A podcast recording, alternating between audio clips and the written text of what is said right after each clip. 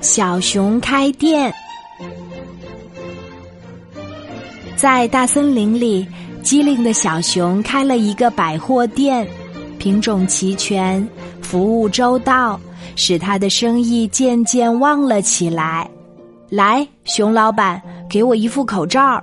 小象嗡声嗡气地说：“啊，买口罩？你是怕天冷冻坏鼻子吗？”小熊笑了笑。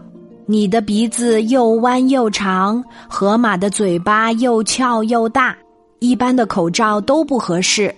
而我的店里有一个特殊柜台，服务的是特殊顾客，这里刚好有你的口罩。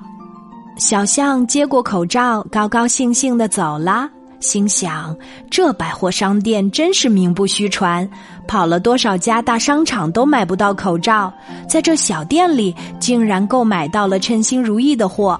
今年冬天再也不怕西北风冻坏鼻子啦！在小熊的店里，特殊柜台的确是个亮点。长颈鹿的脖子够长的了，可是在这里照样能买到一条合适的花围巾。就连世界上最大的动物蓝鲸，体长三十三米；最小的动物八倍虫、草履虫也才不到三微米长，是头发丝儿直径的二十几分之一细，都能够买到如意的外套。可是有一天清晨，接连发生了两件不愉快的事情。熊老板，麻烦你退一下货。我戴上手套以后，手笨多了，连松枝都抓不住，差一点儿摔伤了。小松鼠不好意思地说：“熊老板，我不要变色镜，变来变去还是老样子，退掉算了。”小白兔急呼呼地说：“看样子为这一夜都没睡好，眼睛都熬红了，怎么办呢？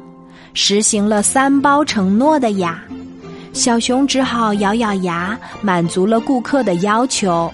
同时，他也在脑子里认真的搜索起来，决定高薪聘请熊猫博士做销售顾问，专门指导用户消费。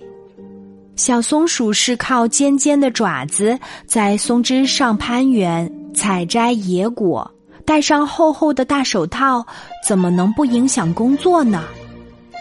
而小白兔和小黑狗一样，都是天生的色盲，不论戴什么样的变色眼镜，也变不出五颜六色的世界呀。这一招果然厉害，小熊的店越来越大了，不仅仅卖生活日用品，还销售了高档家电、微波炉、空调等等。他一边微笑着卖货，一边请熊猫博士现场为客户答疑解惑。熊老板，我想买个空调，夏天要来了，热得很。小马从草原上慕名而来，买空调。熊猫博士望了望小熊，转过脸来，对长着一对大眼睛的小马说：“是啊，你们马在奔跑的时候，血液流动加快，体温能高达四十五到四十六摄氏度。